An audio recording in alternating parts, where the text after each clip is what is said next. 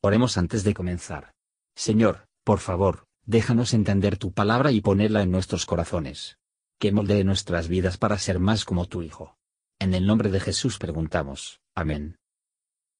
Capítulo 7 Porque este Melquisedec, rey de Salem, sacerdote del Dios Altísimo, el cual salió a recibir a Abraham que volvía de la derrota de los reyes, y le bendijo, al cual asimismo dio Abraham los diezmos de todo, primeramente él se interpreta rey de justicia, y luego también rey de Salem, que es rey de paz, sin padre, sin madre, sin linaje, que ni tiene principio de días ni fin de vida, mas hecho semejante al Hijo de Dios, permanece sacerdote para siempre.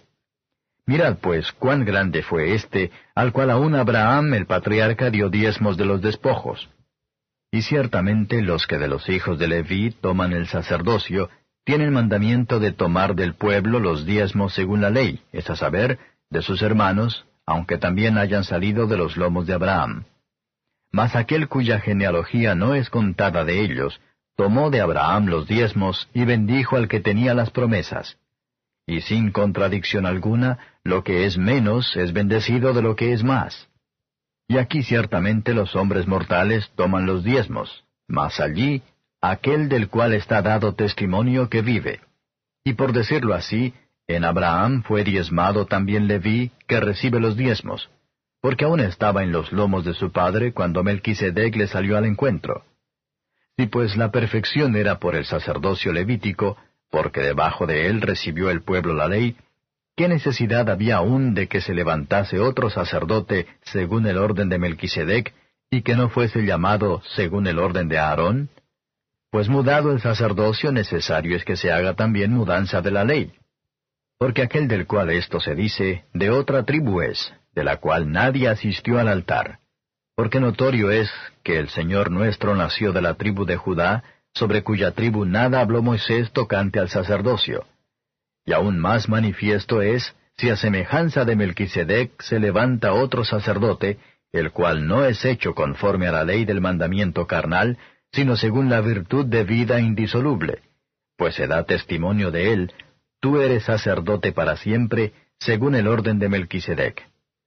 El mandamiento procedente, cierto, se abroga por su flaqueza e inutilidad, porque nada perfeccionó la ley, mas hízolo la introducción de mejor esperanza, por la cual nos acercamos a Dios. Y por cuanto no fue sin juramento, porque los otros ciertos sin juramento fueron hechos sacerdotes, mas éste con juramento por el que le dijo, Juró el Señor y no se arrepentirá, tú eres sacerdote eternamente, según el orden de Melquisedec, tanto de mejor testamento es hecho fiador Jesús.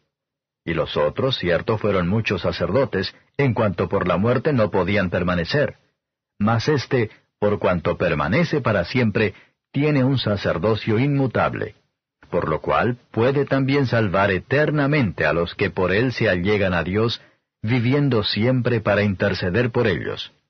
Porque tal pontífice nos convenía, santo, inocente, limpio, apartado de los pecadores y hecho más sublime que los cielos, que no tiene necesidad cada día, como los otros sacerdotes, de ofrecer primero sacrificios por sus pecados y luego por los del pueblo, porque esto lo hizo una sola vez, ofreciéndose a sí mismo, porque la ley constituye sacerdotes a hombres flacos, mas la palabra del juramento, después de la ley, constituye al Hijo, hecho perfecto para siempre.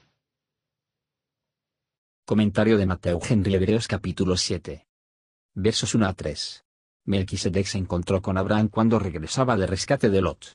Su nombre, Rey de Justicia, sin duda, adecuada a su carácter, lo marcó como un tipo del Mesías y su reino. El nombre de su ciudad significó la paz, y como rey de paz que tipificaba a Cristo, el príncipe de la paz, el gran reconciliador de Dios y el hombre. Nada se registra como al principio o al final de su vida, así que por lo general se parecía al Hijo de Dios, cuya existencia es desde la eternidad hasta la eternidad, que no tenía nadie que estaba delante de él, y tendrá que nadie vendría después de él, de su sacerdocio. Cada parte de la escritura hace honor al gran Rey de justicia y paz, nuestro glorioso sumo sacerdote y salvador, y cuanto más lo examinamos, más estaremos convencidos de que el testimonio de Jesús es el espíritu de profecía. Versos 4 a 10. Ese sumo sacerdote que debe aparecer después, de los cuales Belquisedec era un tipo, debe ser muy superior a los sacerdotes levitas. Observe gran dignidad y la felicidad de Abraham, que tenía las promesas. Ese hombre es rico y feliz de hecho, que tiene las promesas, tanto de la vida presente, y de lo que está por venir. Esto es gloria para todos los que reciben al Señor Jesús. Salgamos en nuestros conflictos espirituales, confiando en su palabra y la fuerza, atribuyendo nuestras victorias a su gracia, y con el deseo de ser conocido y bendecido por Él en todos nuestros caminos. Versos 11 a 25. El sacerdocio y la ley por la que la perfección no pudo venir, han cesado, un sacerdote ha resucitado, y una dispensación que ya estableció, mediante el cual los verdaderos creyentes sean perfectos. Que no hay tal cambio es evidente. La ley que hizo el sacerdocio levítico, mostró que los sacerdotes eran frágiles, muriendo criaturas, no es capaz de salvar sus propias vidas, y mucho menos podían salvar las almas de los que vinieron a ellos. Pero el sumo sacerdote de nuestra profesión tiene su oficina por el poder de la vida sin fin en sí mismo, no solo para mantenerse con vida, pero para dar vida espiritual y eterna a todos los que confían en su sacrificio y la intercesión. El mejor pacto, del que Jesús era el fiador, no está aquí en contraste con el pacto de obras, por el cual todo transgresor se ha cerrado bajo la maldición. Se distingue de la alianza del Sinaí con Israel, y la dispensa legal bajo el cual se mantuvo así durante mucho tiempo la Iglesia.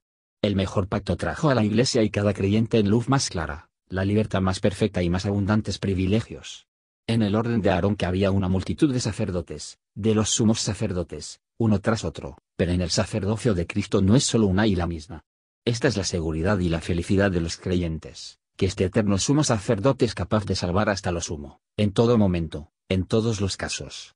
Sin duda, entonces nos conviene desear una espiritualidad y la santidad, tanto más allá de las de los creyentes del Antiguo Testamento, como nuestras ventajas superan las suyas. Versos 26 a 28. Observe la descripción de la santidad personal de Cristo. Él es libre de todas las costumbres o los principios de pecado, que no tenga la menor disposición a ello en su naturaleza. Ningún pecado mora en él, no la inclinación pecaminosa menos, aunque tales mora en el mejor de los cristianos. Él es inofensivo, libre de toda transgresión real, que hizo maldad, ni hubo engaño en su boca. Él está sin mancilla.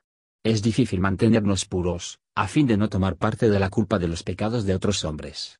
Pero nadie necesita ser consternado que vienen a Dios en el nombre de su amado Hijo. Deja que estar seguros de que Él los entregará en el momento de la prueba y el sufrimiento, en la época de la prosperidad, en la hora de la muerte, y en el día del juicio. Gracias por escuchar y si te gustó esto, suscríbete y considera darle me gusta a mi página de Facebook y únete a mi grupo Jesús Answers Prayer.